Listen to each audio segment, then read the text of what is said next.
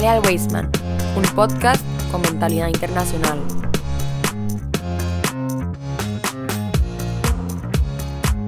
Hello, Weisman. Um, it's a pleasure to be uh, in this episode of Halial Weisman. Uh, this morning, I am pleased to present to you our ninth graders, Naomi Steinkoller, uh, David Weisleder, and our special guest, Dr. Bryan Stone, who's visiting the school uh, from Flagstaff, United States, and he's been leading a multi-age workshop. Uh, Dr. Stone, how are you this morning? I'm doing well. Thanks for having me here. You're very welcome. Naomi, David, how are you guys doing? I'm great, thank you. I'm great, a little nervous.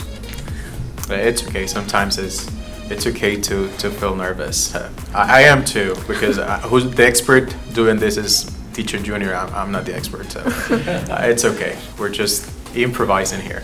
Um, so, uh, Dr. Stone, would you please tell us a little bit about your background and what you do in the States? Yeah, so uh, yeah, my name is Dr. Bryan Stone, and I am currently a professor at Northern Arizona University. And there I've been for about 15 years, um, teaching undergraduate and graduate courses in elementary education. Um, I'm a specialist in math and science. I also teach social studies. I also teach literacy. And um, I have also two master's degrees um, one in elementary education, another one in history, and then I got my doctorate in curriculum and instruction with a content concentration in um, science and math. And um, so, along with my educational background, I am a big supporter of multi age education. I was a multi age teacher. I taught older kids, fourth, fifth, and sixth grade, uh, three grade levels, three age levels in one classroom. And um, yeah, just very excited to be here and have, have loved visiting the classrooms this week. So, just Ford, um, the Weisman community to be aware of what's been happening during this week is Dr. Stone has, uh, you know, led this workshop and visited the classrooms and he's popped in the classrooms and see what the teachers are doing and they have received feedback, uh, especially about this multi-age uh, um, methodology that we're implementing in the school. And our students will be leading a couple of questions so that uh, Dr. Stone can talk a little bit more about what's been happening this week. So, guys, the mic's yours. Uh, yeah, Dr. Stone, having observed our school's impl- implementation of multi age education, what are some key strengths and unique aspects you noticed in our classrooms? That's a great question. Um, you know, first of all, it's been a, a, privilege and a pleasure to to be here and to um, to visit the classrooms and and just to talk with the teachers. Um, I've had a chance to give uh, most of the teachers one-on-one feedback and and um, yeah, the strengths. I, I, believe that they they really have the philosophy down. I think the the idea of, of multi-age is it's rooted in, in child-centeredness and um, it seems like all of the teachers have this this child-centered mindset, which is really good. This is the starting point, the foundation for um, multi-age. And then in terms of the strategies, I've been um, mostly impressed with what I've seen in terms of the actual implementation of of the multi-age methods, and um, and there's always room for improvement. And so I've given uh, feedback to the teachers, and and we can uh, again, you know, just keep keep this thing going because they they're doing so well. Okay, so my question is that many parents and educators may have reservations or questions about multi-age education. What would you say are like the common misconceptions of it? Yes, that's a, another great question. Did you make these questions? These are good. um, so, yeah, the common misconceptions. For, first of all, just I think it's important for everyone to know that multi-age isn't new. It's been around a very long time and it's you can see multi-age classrooms all over the world. Um, the success of this um, type of education has been replicated over and over and over again. Um, so i think that's comforting to know that this isn't some new strategy that's unproven. It is proven. Um, but we i think you know a lot of times parents are are a little nervous to put their kids in a multi-age classroom because this is new. It is different than maybe what they've experienced before.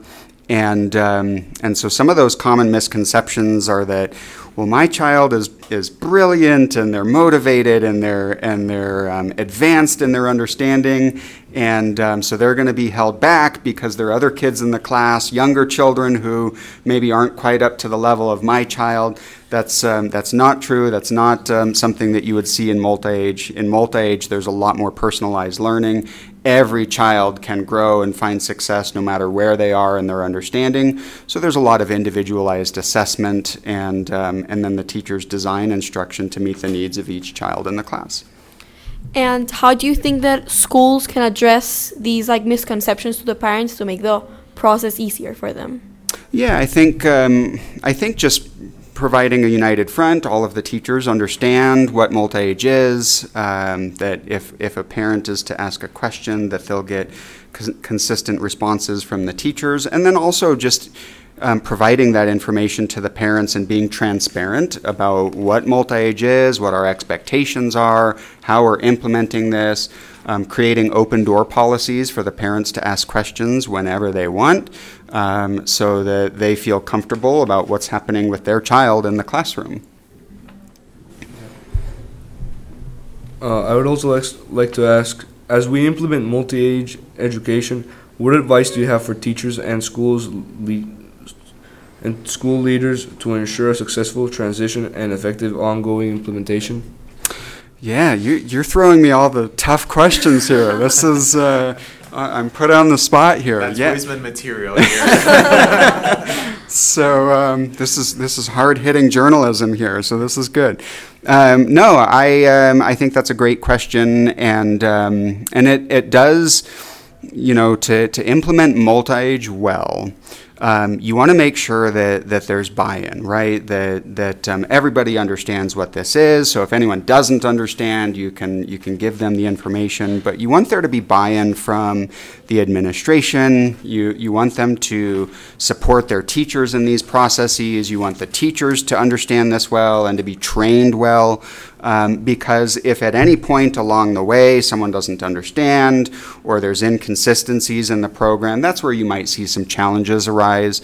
So um, again, I think I think the transparency here is is from what I've seen is very good. Um, I think the administration is very supportive. I think the teachers have a good understanding of what multi-age is, and um, overall, I've been very impressed. But it is something that I would love, I would love personally to see the school continue to do because I'm such a big believer in, in this uh, type of education.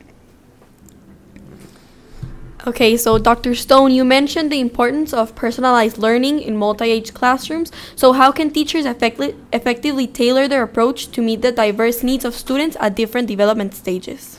Yeah, so we, again, these are brilliant questions.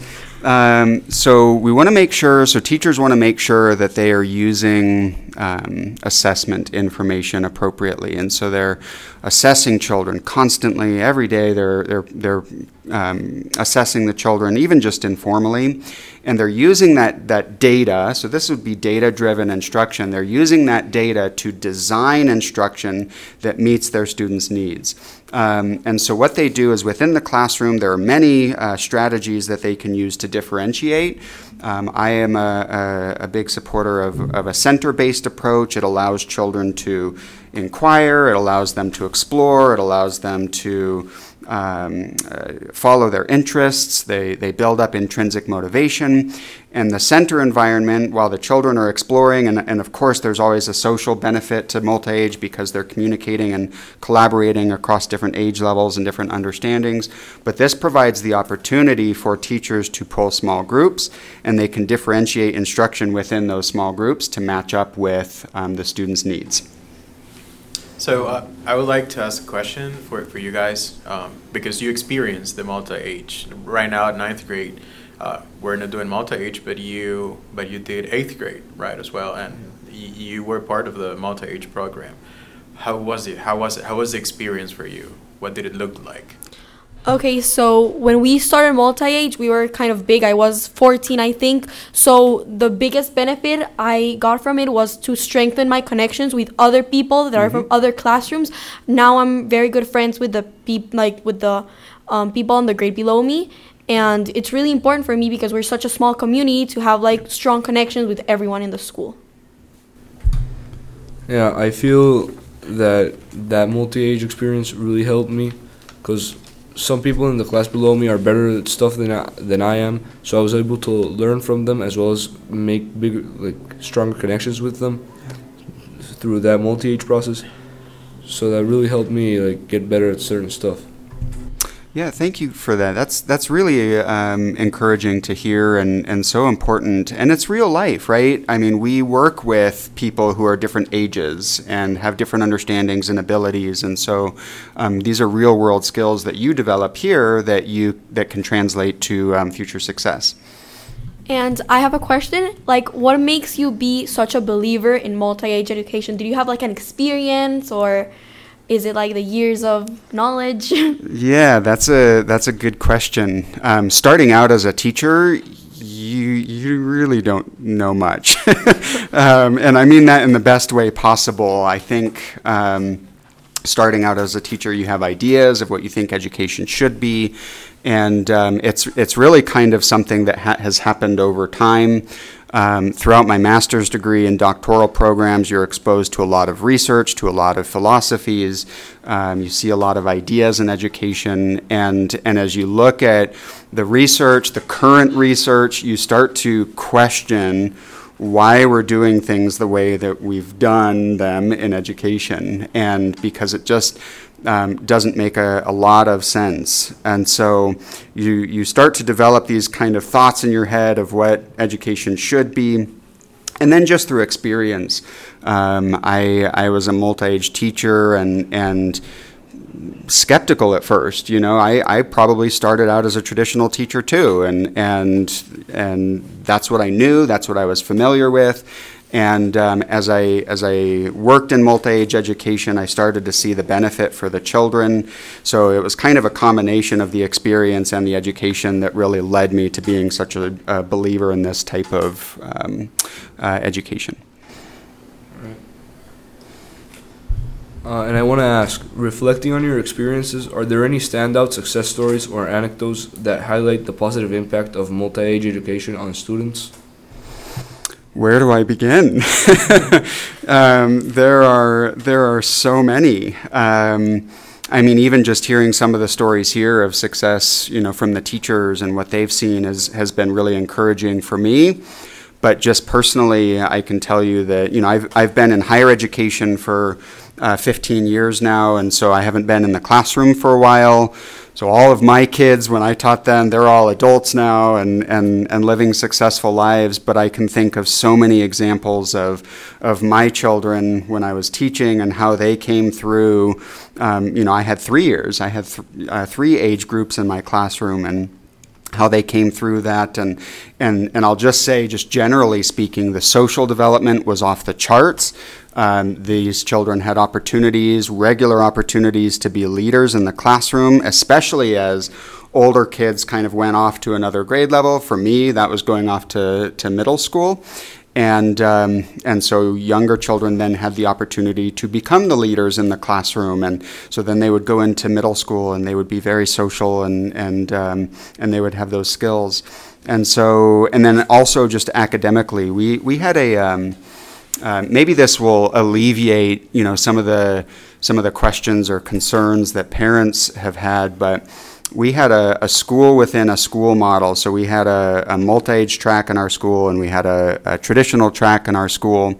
And um, and the traditional was single grade. It was more traditional instruction, whole group instruction, and um, and what I found was that, in fact, we did research in our school the children in the multi-age actually performed better on, on standardized testing um, year after year. It was that was replicated, and and it was because the strategies were so authentic and and um, and for me personally, that's that's not why I do it. It's not for the scores. It's not for for that piece. It's to see these children be able to follow their interests and to to be inspired and to have you know to ignite their passion for learning and to become lifelong learners. I constantly saw that as a as a teacher. So um, I really appreciate. Uh, I really appreciate like all of your questions and, and of course your time. Um, is there anything you would like to tell our parents, well, all, all of our community, like because we know that the learning process is it's not um, you know it's not just responsibility of our teachers or of our students Mhm. or parents. We need to work all together. What is it that you would like them to know? Uh, what's their role, or what is it that you will tell them about how we need to work together to make all of this possible? Yeah, yeah, great question, and um, and you're right. It is a community, and and so far I've been very impressed with the community here at Weisman, and and um, how strong and, and interconnected and supportive people are. Um, but yeah, sure, parents parents do have a role in this process, and and I think um, part of that role is to question, um, not to just give blind support to anything, but to question and and to work with their child's teacher and and how they can support their child at home and what they can do um, to support this process. So question and and collaborate. I think that's very important. Um, but also just just um, know that this is something that again, and this comes from not only research but also personal experience, that this is something that is so beneficial for the child. And so look for um, look for those things in your child that, that you start to notice that yeah they are developing socially. They they are um, developing you know cognitively and, and in their academic achievement. And um, look for those successes.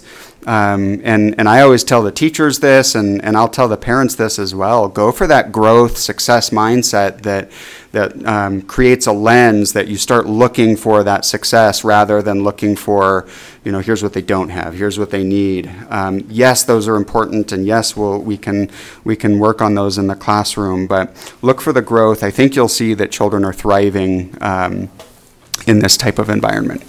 I really appreciate um, your time. It was a very nurturing and enriching uh, space. Uh, I really love the questions. And thank you guys for joining us. Thank you, Junior, for your support and the setup. Uh, Dr. Stone, uh, there's no words to tell you how much we appreciate having you here in our school. And when it comes to learning, uh, we're always happy. I, personally, I always enjoy learning, and especially when, when it's going to help me and, and all of the teachers uh, provide and foster like a very learning environment for our Mhm. students. Yeah, thank you so much. I really learned about the whole program that I wasn't like very informed of. Yeah, thank you very much.